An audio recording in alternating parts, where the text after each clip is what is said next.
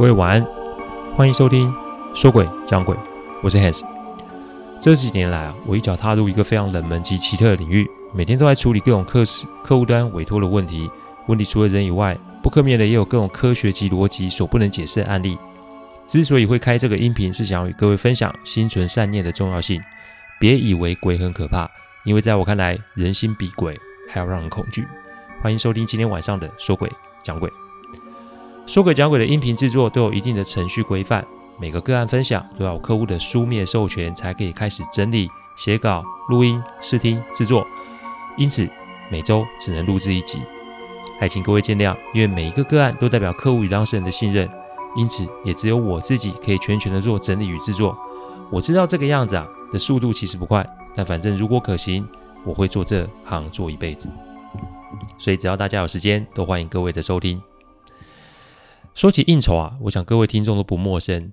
关系的经营，不论在什么领域上都是如此。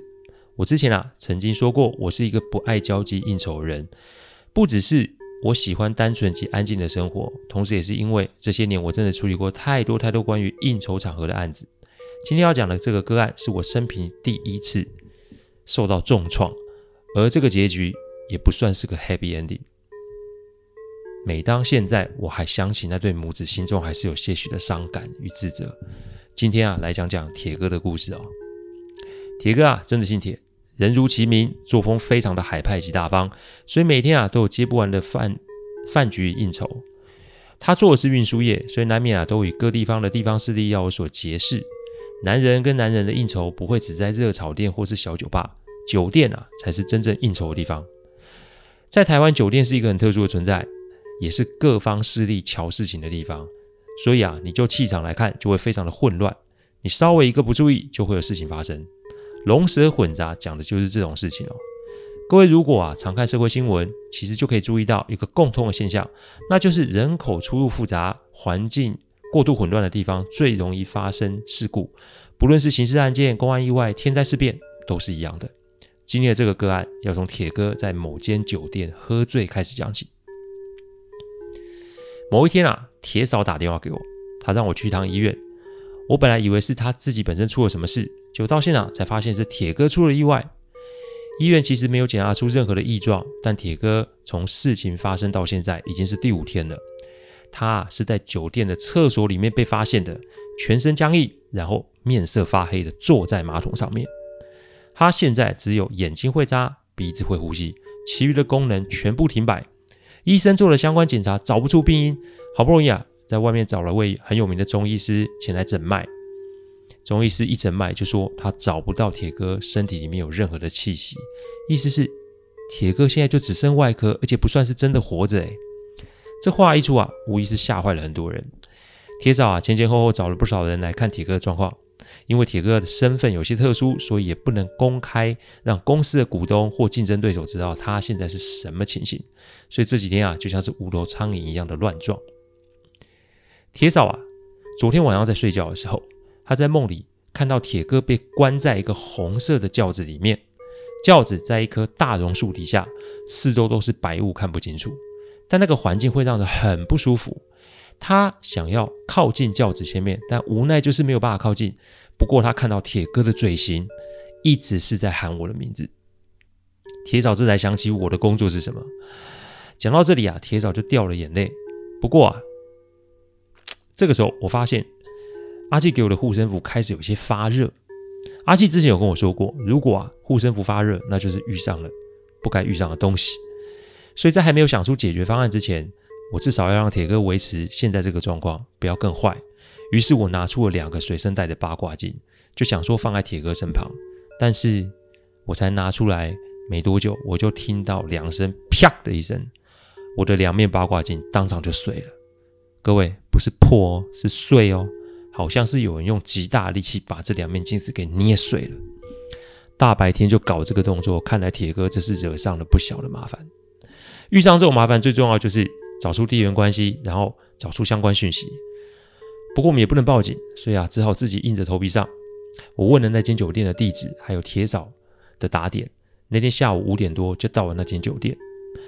酒店这个时候其实并没有太多客人，现场大多是工作人员，所以啊，我就想找资深的工作人员来询问一下，是发生了什么事。当天啊，我带着五十万现金到现场，各位是信不信啊？因为重赏之下必有勇夫，这是个人性。这一问就让我知道令人发毛的事情。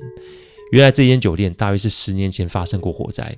那一次火灾既不是电线走火，也不是天灾事变，那一次火灾其实是人为的自焚案件。话说有位酒店小姐，这边叫她小丽，她怀了客户的孩子，但先是被客户的妻子找上门啊，给打了一顿，然后又被他们给推下楼梯。这一推不但摔断了他的髋骨，而且还让两个月大的孩子就这么的流产了。但客户的妻子并没有放过他哦，他还让随行的姐妹啊把那酒店小姐的脸给画刮花了。这无疑就是让这位小姐没有办法在酒店讨生活了。打完之后丢了三十万，便扬长而去。小丽事后啊向她的客人求助，但得到就是手机号码已经停止使用。这一时自己的爱情、孩子、工作都没有了着落，这并不是什么人都可以承受的。所以小丽就在酒店的厕所里自焚。死之前，她嘶吼着说她要报仇，但由于她把厕所给堵住，所以外面的人并没有办法在第一时间冲进来灭火。这一次的火灾足足让酒店停业了半年。而这位小姐的后事，则是酒店的姐妹们凑钱把小丽给安葬。据说她是一位孤儿，所以也没有办法找到她的家人，再多问一些细节。于是啊，就问到她的安葬处之后，我就要离开。可是我要离开的时候，有位小姐叫住我。她说，在酒店恢复营业没多久的时候，那一个当初把小丽肚子搞大的客人又来酒店消费。每一个姐妹对这个事情都愤愤难平，但又碍于对方的身份，所以也是气在心头。那个小姐那天啊，晚上喝的有点多，跑去厕所催吐，吐着吐着想起啊，小丽这个姐妹，不禁就哭了起来。原来啊，出事的整间厕所都被隔成了杂物间，但受限于管线的配置，所以新型的厕所就是在隔壁。她哭着哭着，突然听到隔壁的杂物间有人在敲墙壁。杂物间通常都是酒店的干部或少爷才会进去，而且平时都是上锁的，不太可能会有人在里面，而且啊。怕有员工在里面摸鱼或吸毒，都在里面加装了监视器，所以不可能会有人在里面了。这小姐说她自己喝醉了，所以胆子就大了起来。那她也就这么的敲了回去。反正不论她敲几下，对方就敲几下。大约是来回几次后啊，她就大声说：“小丽啊，是你吗？如果是你的话，今天那王八蛋有来，你有仇要报仇啊！”这小姐说到这里。脸色就开始发白，因为对方并没有在回应，用敲墙的声音做回应。这个小姐是直接听到一个声音在她旁边说：“好姐妹，谢谢啊。”而且同时她闻到一股很浓很浓的烧焦味，她这一下酒都醒了。她从厕所出来的时候，发现酒店里面某个包厢有尖叫声，因为某位客人喝酒喝到一半就突然心肌梗塞，就那么的走了。而那个死的人。就是那个负心汉，这件事情啊吓坏了所有的姐妹们，于是啊便有人说啊，除非公司要处理，否则他们就不要做了。酒店高层意识的问题的严重，便请了法师来做处理。处理完后啊，说也奇怪哦，自此哈、也就没有人看到什么异状。但这事情只是开端而已。如果啊以餐饮业的术语来说，那就是到这里其实都还是前菜而已哦。一个月后。那个死掉的客人的太太来酒店闹事，说啊要给酒要酒店出面给个交代，因为虽然法医解剖是心肌梗塞，不过人毕竟是死在包厢里，酒店其实也不是完全的没有责任。于是酒店啊把当天陪酒小姐们叫出来跟客人的太太说清楚，但没想到这位太太啊还是一样嚣张，她带着原班人马，也就是当初把小丽打伤的那群姐妹淘，先是把这些小姐言语羞辱一顿，再就是开始要动手打人哦。正当双方要起冲突的时候，又再次的起火了。不过这一次的火是外面的车子起火，而起火的就是这群人搭的两台 B N W。酒店没多久又被停业检查一次，不过这一次是判定车子自身起火，跟酒店没啥关系，所以不到半个月就恢复营业了。但没多久，那位客人太太又带着姐妹淘来了。那本以为这是来闹事的。但没想到他们这一行人啊，就跪在厕所前面不敢起来。哎，上次来打人，这次来罚跪，你现在是搞哪一出啊？这一次啊，酒店高层就火了，说什么就是把他们赶出去。但他们并没有马上离去，反而是跪在酒店的大门口外面，而且全部口中念念有词啊，祈求原谅。这一搞又是好几天。后来大家才得知啊，原来这一群人这阵子家里都不太平静，每一件事情都是跟火有关。一开始是家电烧坏，被套起火，房子突然有烧焦味，后来更升级成家中的动植物莫名的死亡，死去的植物是呈焦黄色，动物啊，小宠物都成了又干又焦的尸体。他们跑去师傅问事，怎么问都没有人敢给他们意见。后来啊，还是去大庙求大庙求签，才知道这个事情原来跟他们几年前的脱序行为有关。但这些行为啊，仍跑不了小丽。我相信这些行为仍然跑不了小丽的制裁吧。这几个人啊，先后在半年内都相继的离世，死因我不多说。但这整起事情串起来，就是有莫名的巧合。问到这里，我心里就有点奇怪啊。那冤有头债有主啊，那几个人是罪有应得啊。但这跟铁哥有什么关系？还是说铁哥在外面也有类似的事情？我想了想，就问铁哥最常点哪位小姐的台？一问，结果大家都面面相觑，因为相同的戏码发生在铁哥、铁嫂及这位小店酒店小姐，我们叫她小圆的身上。而且啊，这个小圆啊，现在被目前啊也被酒店给辞退了，这都是上个月发生的事。我一听，急忙打听这位小姐的地址。然后就急忙赶了过去。那小姐啊住在酒店附近，想当然环境啊就比较复杂。我上去按了几次门铃，结果小袁来应门，但他打开门的时候，我就闻到那股浓浓的烧焦味，而且我的护身符又再度的发热，这压力大到我开始往后退。小袁被我的样子给吓了一跳，还好同行的小姐们啊说明来意，但小袁对我们的问题避开不谈。而且要我们离开，但是那股味道浓到旁边人都开始有点恶心了。我这个时候我就说：“有仇报仇是痛快，但凡事是有后果的。你确定你这么做会安心吗？你趁现在都还来得及，你要不要？”我的话都还没讲完，此时我的心脏就传来剧烈的疼痛，好像有人是用手在刮你的心脏。我当场就跪了下去啊！说也奇怪，我跪下去不说话，这疼痛就没了。看来啊，是这位女鬼在给我一些警告。阿纪曾经教过我一个咒，那个是在我生命受到威胁的时候可以用上，但凡事都会有效果跟后果。的确是可以重创对方，但我也受到同等的反作用力。我这个时候想的并不是报仇，我想的是不要再有人命的伤亡。于是咬牙，我就念完了那个咒语。念完之后，我胸前那个护身符啪的一声裂了。本来很重的烧焦味淡了，但我现在闻到的是浓浓的血腥味。原来是我流了很多的鼻血，顿时天旋地转了，我就昏倒了。在梦里面啊，我看到了铁哥铁嫂，一样是在四处白烟，然后大榕树下的环境，但这一次轿子里面关的是他们两个，可是轿子前面站着一个全身红，而且还盖红头巾的女子。她的旁边是一个全身白脸、脸都很白的孩子。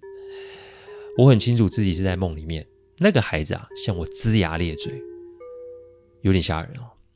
而那名女子则是把双手张开，十只手指头的指甲都好长。你说不吓人，那是骗人的。而且我的心脏又开始痛了起来。我下意识的一摸，发现胸前已经没有护身符了。这个时候，这个女子。她的两只手开始做握拳的动作，啊，那个痛是之前的好几倍，我几乎没有办法呼吸。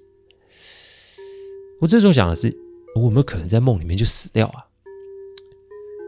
我不禁同时也在想其他的问题，但是这个时候我的脑里响起阿基的声音，阿基告诉我，选择做你想做的事，你认为有力量，那就是有力量。我想做什么？我想保护客户的性命啊！什么有力量？没护护身符，我也可以念咒啊！忍着剧痛，我做了手势。但这个时候，我心中没有怕，没有恨，但是有一股说不出的伤痛，因为我感受到那对母子的痛苦。没有发展，只好去酒店陪酒，以为碰上好男人，结果是渣男。